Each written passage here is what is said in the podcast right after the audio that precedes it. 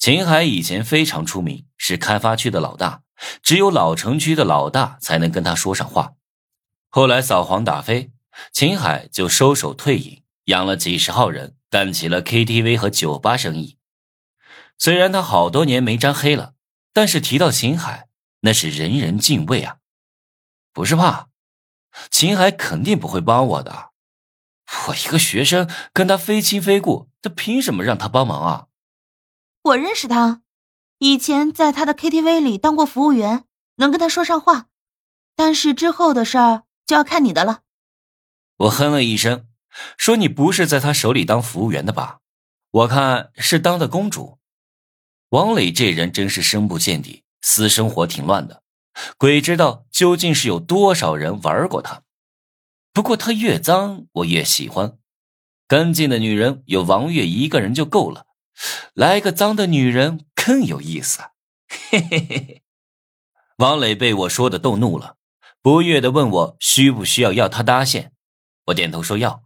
王磊电话联系过秦海，跟我说秦海答应见我。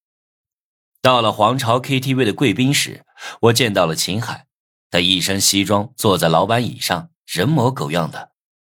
王磊跟他打招呼问好，秦海直接抱着王磊。顺势揩了一把油，我有求于他，看到这一幕，也不好明说。王磊在电话里跟他说过我的事，所以秦海也不绕弯子，直接开口问我要对付谁。大邱，大邱，秦海的手下全都变了脸，似乎很怕大邱。秦海倒没有什么反应。大邱是这些年混的最好的。隐隐有掌管开发区的趋势，最主要的是，他手里人多，手段也狠。你不敢弄他？我发话了。秦海笑了，说：“整个市里就没有他不敢弄的人。他虽然隐退很久了，但不代表他虚了。说吧，你出什么价？你想要什么价？”我神定气闲的反问。